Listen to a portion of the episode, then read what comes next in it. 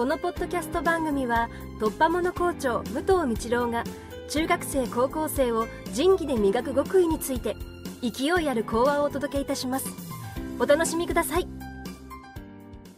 おはようございます。えー、暑いよね。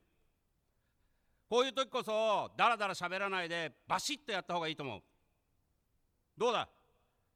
我慢比べじゃないしやるべきことをきちっとやるっていうのがまずは大事だな。だからこういう話もしたくない。今日の話は一つだけ。自分で健康管理をする上で君たちが気持ちに負けないために何をすればいいか。2つしかないと思うんだ。ちゃんと食事をとる。ご飯をしっかり食べる。あとはしっかり寝る。授業中じゃないよ。しっかり寝る。それで自分の体調を整えながらこの暑さなり季節のところにきちっと体を向けてそれで気持ちを整えて進んでいく。だらだらだらだらしたらそれが続くだけ。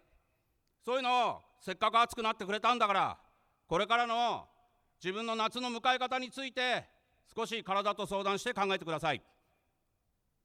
今日は以上です。